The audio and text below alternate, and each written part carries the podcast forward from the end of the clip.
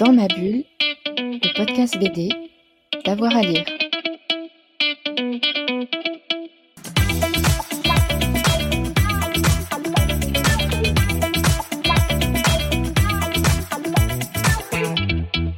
Bonjour à tous et à toutes, bienvenue dans ce nouvel épisode de Dans ma bulle, votre podcast 100% BD avec avoir à lire. Aujourd'hui, on vous emmène à Japan Expo, le grand rendez-vous de tous les amateurs euh, de manga mais aussi euh, de bande dessinée et à la découverte notamment d'une autrice euh, qui s'appelle Solange Bodo qui est aide-soignante, vous la connaissez peut-être sous son nom de scène hein, qui s'appelle Soskull.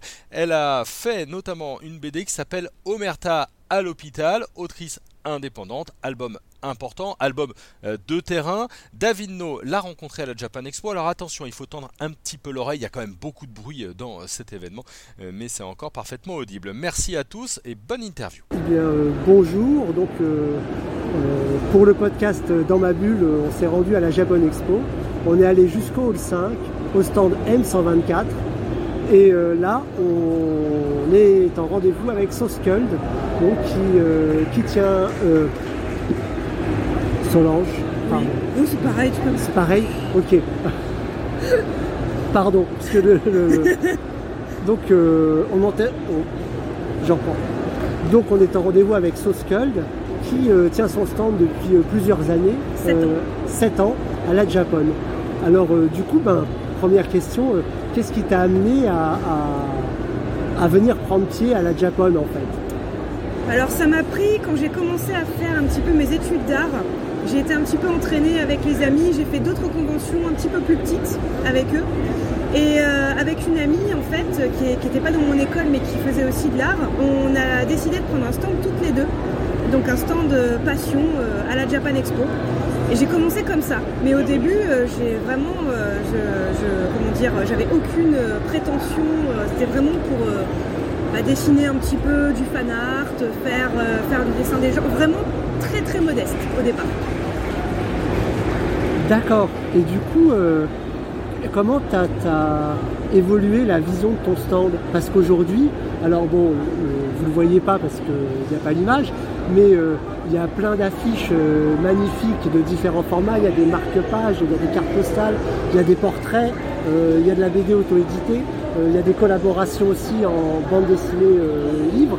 Donc tout un tas de possibilités.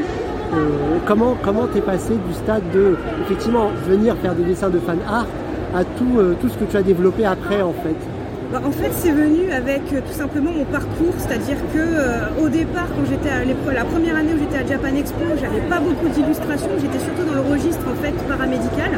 Donc j'avais mes auto-édités déjà qui étaient à l'époque et qui me permettaient de me départager un petit peu par rapport aux autres artistes. Mais euh, en fait, avec mes études d'art, je suis revenue à du dessin un petit peu plus euh, mainstream, je dirais.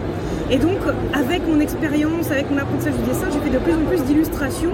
Et en fait, mon stand, il a évolué avec notre expérience. C'est-à-dire, au départ, ben, on, faisait un petit peu comme on pouvait. Je testais quelques petites choses, et puis je voyais qu'il y a des choses qui marchaient, d'autres qui marchaient moins. Et au fur et à mesure des années, en fait, j'ai commencé à avoir plus d'ambition pour mon stand, parce que j'avais vraiment envie de montrer ce que je savais faire. Et il a fallu aussi que je prenne confiance euh, en mon trait. C'est aussi que, pour ça que mes amis sont très importants d'ailleurs sur le stand. Ils m'aident aussi à savoir un petit peu euh, qu'est-ce qui marche, qu'est-ce qui marche pas. Et en gros, le stand tel qu'il est aujourd'hui, c'est le résultat de 7 ans d'expérience, bah, d'échecs, de réussites. Les, portraits pareils, hein, c'est venu un petit peu par hasard. Au début, j'en ai fait un petit peu euh, en même temps que le reste des commandes avec les fanarts. Puis on s'est rendu compte qu'en faisant du portrait, en fait, bah, ça marchait très bien ça a attiré les gens sur le stand et ça fait plaisir, ça va faire un beau souvenir.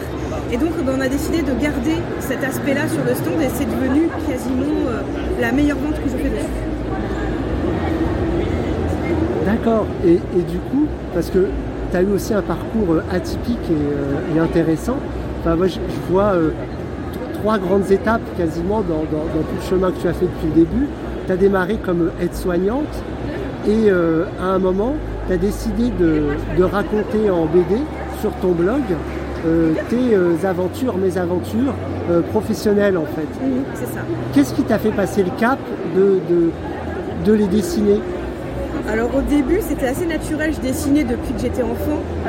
Donc à l'adolescence j'ai continué, mais au départ c'était vraiment de la copie. Ensuite quand je suis rentrée en école d'infirmière, j'ai ressenti le besoin de faire des petits gags. Ça me faisait rire, je faisais des gags sur papier. Et en fait, là où ça a été vraiment un cap, ça a été une amie. euh, sur place qui m'a en fait euh, poussé à ouvrir un blog. À l'époque, c'était l'époque des blogs, c'était la mode de, enfin c'est les blogs Maliki, euh, Boulet, Melaka. Donc dans cette lancée-là, elle m'a un petit peu forcé la main parce que moi je voulais pas, parce que je- je- j'estimais ne pas avoir le niveau nécessaire pour ça, mais elle m'a beaucoup insisté, heureusement d'ailleurs. Et grâce à elle, en fait, j'ai commencé à publier régulièrement sur ce blog. Au début, très peu, et puis de plus en plus régulièrement. Et en fait, au fur et à mesure, j'ai appris, euh, enfin, j'ai gagné en technique, je me suis mise au dessin numérique, ça m'a permis de faire exploser ma productivité. Et quand j'ai été aide-soignante, à partir de 2012, ça a été mon pic. Où là, j'ai vraiment bossé euh, énormément sur ce blog, je postais une fois par mois. Et euh, donc, bah, c'était parti. Mais c'est vraiment les- les rencontres que j'ai faites ont été déterminantes. Et, euh, et du coup, avec le blog, est-ce que tu as eu des retours de collègues, de, gens du métier, justement par rapport à, ce que tu racontais? J'ai dédicacé dans les quatre coins de la France. J'ai été invitée par euh, la FNAS essentiellement, donc la Fédération nationale des aides-soignants, euh, qui, veut- qui pour faire des dédicaces à des colloques. J'ai été invitée aussi par certains partis politiques et aussi à des festivals de BD. Et les retours que j'ai eus, ça a toujours été euh, vous euh, représentez euh, ceux qu'on ne représente pas. Plus particulièrement les aides-soignants, c'est vrai que dans les BD humoristiques, euh, on parle, il y, a la- il y a la BD par exemple Les femmes en blanc, Oui. mais c'est vrai que c'est très global et pas spécifique. Moi, c'est vrai que j'étais beaucoup plus spécifique euh, sur les aides-soignants. Et comme c'est une profession qui est très mal connue et par des stéréotypes, tous plus, euh, par exemple, le fait que les gens s'imaginent qu'il faut être bête pour faire ce métier. Par exemple, j'ai essayé de casser ces clichés et j'ai toujours euh, reçu beaucoup de reconnaissance par rapport à ça. On m'a toujours dit que c'était euh, la représentation du métier oublié des soignants, ce qui m'a apporté énormément et j'ai été très très fière de, faire ça pour, euh, bah, pour ce métier que j'affectionne beaucoup, même si je ne le fais plus aujourd'hui. Et, du coup, euh, toutes ces histoires que tu as racontées sur ton blog, tu, en as fait, tu en as réuni certaines pour sortir des albums euh, auto-édités. Euh, et euh, donc il y en a deux aujourd'hui, c'est ça deux, Ouais. Et qu'est-ce qui t'a fait, euh, pareil, franchir le pas de, de l'auto-édition? Parce que du coup, tu t'es retrouvé à, à gérer tes stocks, à te retrouver avec les cartons de BD et, et, euh, et les écouler après derrière. Comment comment euh, comment s'est passée cette décision en fait? Alors ça a été pour ma première Japan Expo en fait. Au départ, je voulais juste me faire un fascicule, juste un fascicule pour présenter mon travail. C'était même pas l'idée d'en faire quelque chose d'énorme ou quoi que ce soit. Donc en fait, j'ai ouvert une campagne Ulu et j'ai juste dit voilà, euh, j'ai besoin euh, de quelques exemplaires, euh, j'ai besoin de 800 euros. euh, pour faire imprimer euh, une petite euh, BD qui va compiler un petit peu mon travail, mais c'est juste pour montrer une fois à Japan Expo. Et j'ai triplé le budget. Du coup, bah, j'en ai fait plus et j'en ai réimprimé parce qu'en fait, j'ai tout vendu euh, en auto-édition et ça a super bien marché. Les gens étaient super contents. Donc dedans, il y a à la fois des BD issus de mon blog, des inédits qui ne sont pas sur le blog et aussi des illustrations euh, alors soignantes et quelques-unes euh, non soignantes pour montrer un peu ce que je pouvais faire. Mais base, c'est juste, c'était juste ça. J'avais même pas la prétention de faire une BD enfin digne de ce nom quoi. La deuxième, par auto-édité, c'était deux ans plus tard, et là c'était plus axé vraiment pour faire une suite, et euh, euh, vraiment je savais un petit peu mieux comment le présenter. Mais la première, mais j'étais vraiment surprise, j'ai halluciné quand j'ai vu le Ulule. J'ai tout bouclé, euh, j'ai bouclé le budget en 24 heures, et j'ai triplé à l'issue de la fin de la campagne qu'il a fallu que je raccourcisse de toute façon. donc, euh, voilà, c'était hallucinant. J'ai vraiment, je m'attendais pas à ça. Ah bah c'est génial. Ah oui, oui, oui. C'est, c'est une chance, vraiment. Et euh, d'ailleurs, c'est grâce à ce livre, euh, à la vente de ces livres, que j'ai pu euh, mettre de côté pour ensuite me payer mes études d'art plus tard. Et, et justement, ça me fait aborder le, le deuxième pas. Quand je disais, je voyais trois étapes, qui est le, le moment où tu as franchi le cap de, de suivre une formation euh, pour euh, faire de la bande dessinée en fait, à, à l'Académie Brassard Delcourt. C'est ça. Et euh, bah, pareil, à quel moment tu as pris cette décision Ça a été un long cheminement en fait. Depuis des années, je ressentais une frustration quand je dessinais, c'est-à-dire que je me sentais coincée, même si j'adorais dessiner sur le registre soignant, je me sentais coincée dedans. Comme j'avais pas de formation d'art, ben, j'étais emprisonnée dans mon graphisme et ça me frustrait beaucoup. Et quand je passais en festival de BD, que je voyais que j'étais capable de faire des auteurs plus expérimentés, ça me retournait l'estomac de voir mon dessin. J'en pouvais plus. Et donc, euh, bah, en gros, euh, j'ai- passé le cap le jour où j'ai vu une publicité sur euh, Facebook pour l'école, pour la, première promotion qui devait, devait ouvrir. Et là, j'ai osé envoyer un courrier donc au directeur de l'époque, Eric Derian. Vraiment, en pensant qu'ils n'allaient pas me prendre. hein. Je me suis dit, à mon avis, voir mon dessin, ils vont se dire, c'est bon, on va apprendre à dessiner, puis ensuite, il vient nous voir. quoi. Et en fait, il m'a dit que non, non, euh, j'étais le genre de profil que l'école recherchait. Et du coup, bah, ça m'a donné euh, un énorme espoir. Et du coup, je me, je me suis décidée et j'ai passé le cap. J'ai pas, je ne suis pas rentrée sur la première promo. J'ai attendu l'année suivante d'être titularisée d'abord à l'hôpital pour partir en, euh, je, comment dire, euh, en dispo. Et ensuite, je suis rentrée à la deuxième promotion de Brassard Delcourt et j'ai passé le cap. Ça n'a pas été un choix simple, mais euh, voilà, je à aucun moment ça a été un regret. À aucun moment. Et du coup, c'est c'est trois ans Trois ans. Où j'ai été euh, du coup formée à la bande dessinée, à la narration et aussi au dessin un peu plus académique, ce qui m'a permis de me libérer un petit peu plus. Euh, oui, donc euh, on, on était en train de parler de ta formation à l'académie Oui, c'est ça, Brassard Brassard Delcourt Delcourt, et à ce que ça t'avait apporté euh, au moment où on s'est interrompu. Donc euh, bah, je te propose de reprendre sur le, Ça marche. le sujet. Euh, alors du coup, c'était quoi la question exactement Bah, la question, du coup, tu avais fait euh, la formation de Oui, trois c'est ans. ça. J'ai fait la formation de 3 ans donc pour me, professionnaliser, apprendre euh, bah, un petit peu plus le dessin académique et euh, bah, décoincer en fait mon dessin. Même si en dessin on est toujours en apprentissage et je considère que je suis toujours en train de faire les progrès toute sa vie, ça m'a permis d'élargir mes horizons graphiques, de désapprendre certaines choses que j'avais appris par moi-même mais qui étaient de mauvaises habitudes et à me former correctement. quoi. Donc ça m'a fait un bien fou. Ça m'a permis de rencontrer d'autres artistes, d'avoir des contacts. Euh, voilà, ça a été vraiment une expérience très très importante pour moi, euh, qui a été essentielle dans mon parcours artistique. Et, euh, et du coup, bah, troisième pas, c'est que après avoir appris à l'Académie Brassard Delcourt, euh, tu as passé le cap et tu es devenue toi-même enseignante, intervenante à euh, ouais. l'autographe. La boucle est bouclée. Non, je suis- alors oui, c'est ça, c'est autographe, effectivement. Donc je suis rentrée, euh, je suis rentrée dans cette école euh, en- au départ en tant que professeur de BD remplaçante. Et ensuite, euh, bah, j'ai eu euh, une classe régulière où je- j'enseigne du coup le dessin numérique au sein de cette école, comme c'est ma spécialité. euh, j'ai une classe, plusieurs classes, même sur l'année scolaire, effectivement. Donc maintenant, c'est moi qui enseigne. Et du coup, qu'est-ce qui t'a fait, pareil, franchir le pas? Parce que c'est pas évident de, Les de- pareil. une fois sorti de formation, de se dire ah bah maintenant je peux transmettre. C'est impensable pour moi euh, au départ. Il a fallu que, en gros, c'est pareil, euh, l'ancien directeur de l'académie Brassard Delcourt qui m'a contacté parce qu'il connaissait justement le directeur qui cherchait un prof en urgence en remplacement. Donc il m'a appelé. Et donc, euh, bah, j'y suis allée, mais sinon de moi-même, je n'aurais jamais déposé de CV. Donc euh, pareil, comme pour le dessin au départ, il a fallu qu'on m'aide un peu, parce que sinon, euh, donc voilà, c'est comme ça que, je- que c'est comme ça que j'y suis, que je- que j'y suis venue. Et, Et j'ai continué ensuite parce que ça m'a beaucoup plu. et tu es depuis combien de temps maintenant à 2019. l'autographe 2019, 4 ans quasiment. Oui. Ouais, ouais, ouais. 2019 avec de plus en plus de classes. Au début, j'ai commencé modestement sur une petite classe avec euh, très peu d'heures sur un semestre. Là maintenant, euh, ça a bien changé. voilà. Ah bah tant mieux. Et du coup, je vois sur ton stand qu'il y a aussi euh, euh, Omerta l'hôpital illustré euh, avec Valérie Oslander Ouais. au texte et toi aux, illustrations. Donc une BD. Est-ce que tu peux nous en parler un peu? Oui, alors c'est une bande dessinée euh, qui a une importance toute particulière pour moi. Déjà, c'est ma première éditée. Et en fait, cette BD. euh, Alors oui, pardon, aux, éditions Michalon. C'est ça, aux Oui. éditions Michalon.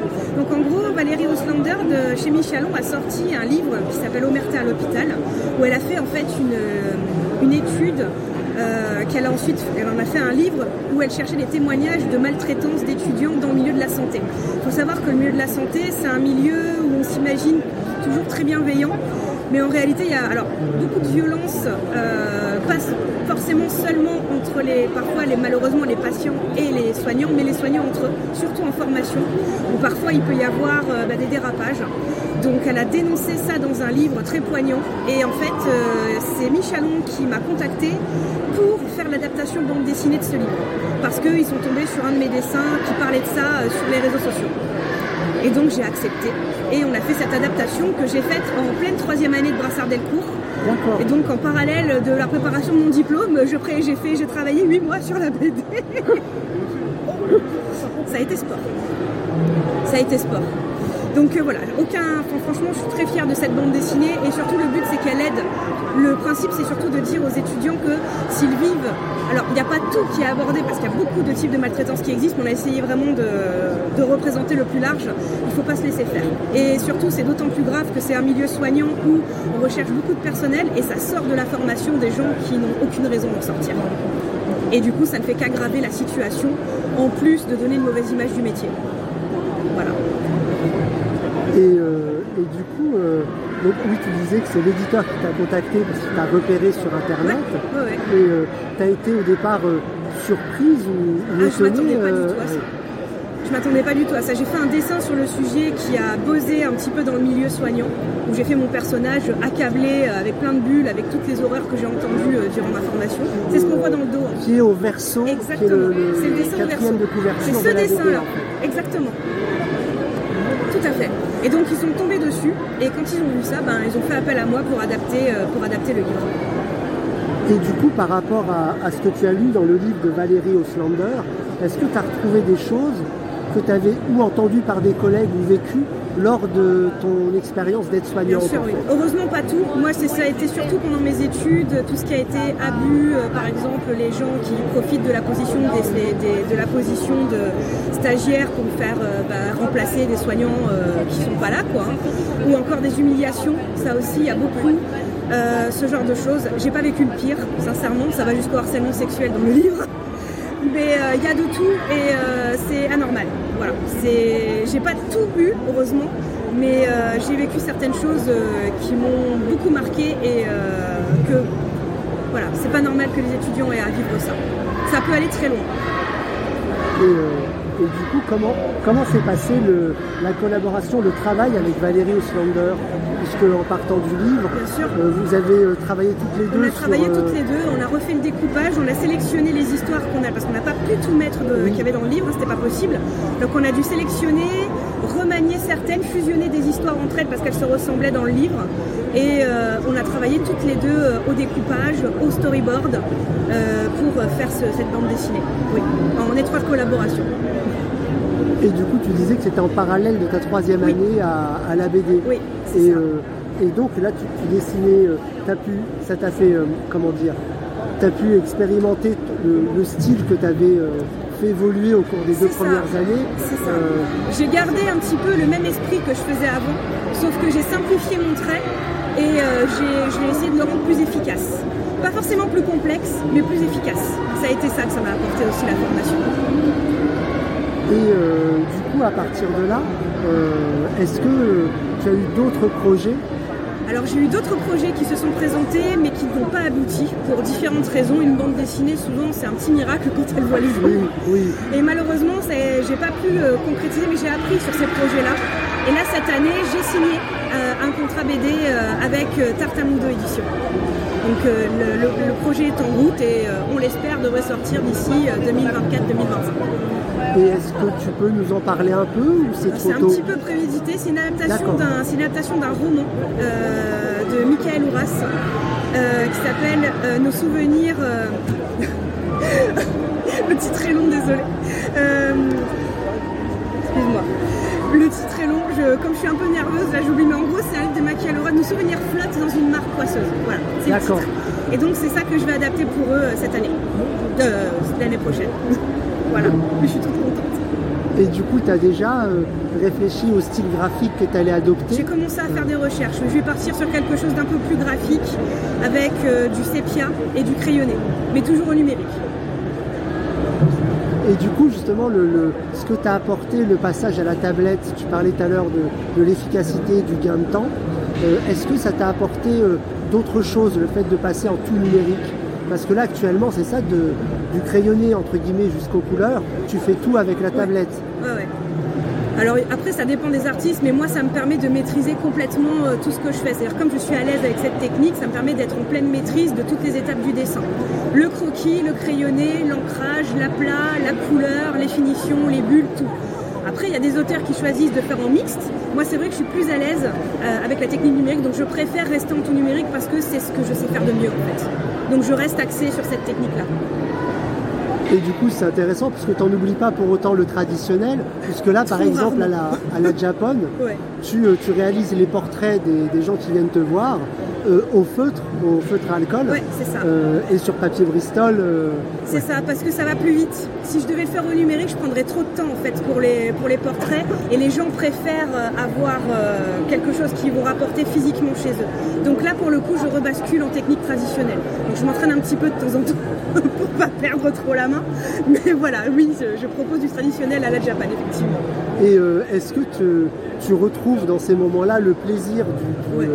du papier, de, de la Ouais, sensation ouais, du feutre sur Ah, le c'est- papier C'est pas du tout la même chose. hein. Des fois, j'ai le réflexe de tapoter comme si je voulais effacer, alors qu'en fait, il faut que je gomme. Donc voilà, je, je suis là. Ah non. Donc voilà. Oui, mais c'est très plaisant. Très plaisant. Ça, ça me manque un peu aussi. Mais bon, faut que j'ai le temps. euh, J'ai pas trop le temps euh, d'en faire à la maison. Et euh, à côté de ça, euh, tout- toutes les illustrations qui sont réalisées, elles sont faites en, numérique, Ouais. tout- tout- toutes celles sur le mur derrière. Et je trouve ça euh, très joli parce que, alors c'est pareil, on voit pas, on voit pas les images, mais il y a vraiment un effet de premier plan net et d'arrière-plan un peu, un Un peu peu flou, flou, ouais. en C'est fait. l'effet de profondeur, c'est ce qu'on peut faire au Oui. numérique qu'on peut pas forcément faire au traditionnel ou très difficilement. Du coup, effectivement, ça permet de donner des, bah, plus de profondeur aux images. Et bah, pareil, comme je maîtrise beaucoup mieux, bah... voilà.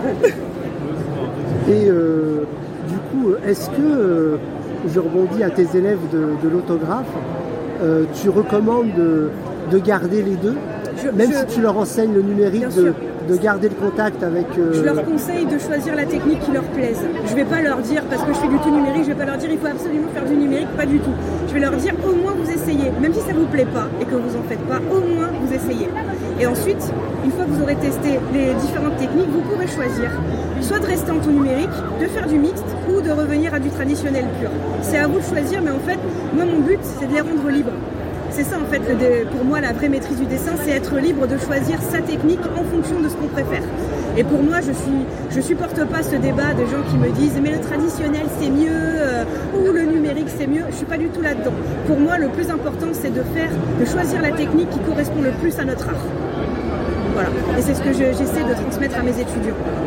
Même s'ils n'aiment pas ma matière, au moins ils auront essayé. Et, euh, et c'est vrai qu'autant en traditionnel, on a le choix des outils, euh, le feutre, l'aquarelle, euh, l'encre. euh, et autant je, trouve qu'en numérique, depuis ces dernières années, même le choix des tablettes s'est élargi. Et euh, pour des étudiants qui arrivent aujourd'hui, c'est beaucoup plus accessible Oui. que ça l'était il y a Oh là 10 là, ans. oui. Ouais. Même en termes de prix, maintenant les prix ont baissé. Il y a des nouveaux acteurs euh, comme XP Pen ou Yuan qui sont rentrés dans, dans le marché. Ça, a fait baisser le prix des, tablettes écran de manière drastique. Moi, quand j'ai commencé, euh, il y avait quasiment que Wacom sur le marché. Ça coûtait une fortune pour s'équiper. Euh, maintenant, c'est beaucoup plus accessible. Euh, donc, bah, j'essaie de les conseiller aussi au mieux s'ils ont besoin de, de choisir une tablette en fonction de ce qu'ils veulent, de leurs moyens et de leurs besoins. Et est-ce que toi, dans ton matériel numérique, tu as évolué avec le temps Est-ce que tu as changé de tablette? Est-ce que tu es toujours Oui, Alors j'ai gardé la même tablette pendant très longtemps, 7 ans. Ensuite j'ai changé pour un modèle plus récent, mais maintenant je dessine plus que sur iPad. Donc je dessine plus petit, un format plus petit qu'avant, mais pour moi en tout cas l'iPad est tellement euh, efficace que même en étant sur un format plus petit, je préfère dessiner dessus que sur une grande tablette. Mais bon, ça c'est après mes goûts perso. euh, c'est pas forcément tous les artistes numériques qui vont faire ça. Il y a des contraintes qu'il faut qu'il y a aussi sur, ta- sur iPad qu'on n'a pas sur PC. Mais c'est un choix. Et euh, du coup, tu utilises Procreate sur Ouais. ta tablette? Les ça, deux. le- J'utilise Procreate et Clip Studio Paint. Ok. Les ouais. deux. En général, je commence mon sketch sur Procreate et je finalise sur Clip Studio Paint. Ok. Et du coup, euh, à part euh, ce projet de BD, euh, ce projet d'adaptation, est-ce que tu as d'autres choses dans les tuyaux? Pour l'instant, à part continuer mes cours, ce projet-là, non. J'ai à part, là, j'ai eu un, un, travail aussi euh, pour, euh, bah, pour une boîte privée qui m'a demandé Oui. de faire un- une BD de marketing Oui. pour attirer euh, des jeunes dans, dans son secteur. Été très intéressant à faire. Mais là, pour l'instant, là, pour l'instant, ça va. Je, je pense que je suis très bouquée là. Je pense que c'est bon. Même si je, je suis pas contre d'autres projets, mais là, là, je suis contente. Là, j'ai de quoi Oui. faire. Et du coup, euh, qu'est-ce qu'on peut te souhaiter euh, pour la Japan Expo et pour la suite Eh ben, pour la Japan Expo, de belles rencontres, euh, continuer à dessiner et pour la suite, euh, des bandes dessinées et continuer à transmettre mon art et mes valeurs artistiques le plus longtemps possible, je pense. C'est ce que je souhaite le plus en tout cas. Bah écoute, euh, c'est ce qu'on te souhaite alors. Merci. Beaucoup de rencontres à la Japan et euh, beaucoup, euh, beaucoup de projets après. Merci beaucoup. Merci beaucoup pour, pour cette rencontre. Merci à toi. Justement. et, et puis bah, à une prochaine fois. À une prochaine. Voilà, on espère vous avoir donné envie de lire euh, et le blog de euh, Soscul et euh, sa BD Omerta à l'hôpital. On se retrouve très vite pour un nouvel épisode de Dans ma bulle, votre podcast 100% BD. Bonne journée à tout le monde. Dans ma bulle, le podcast BD, d'avoir à lire.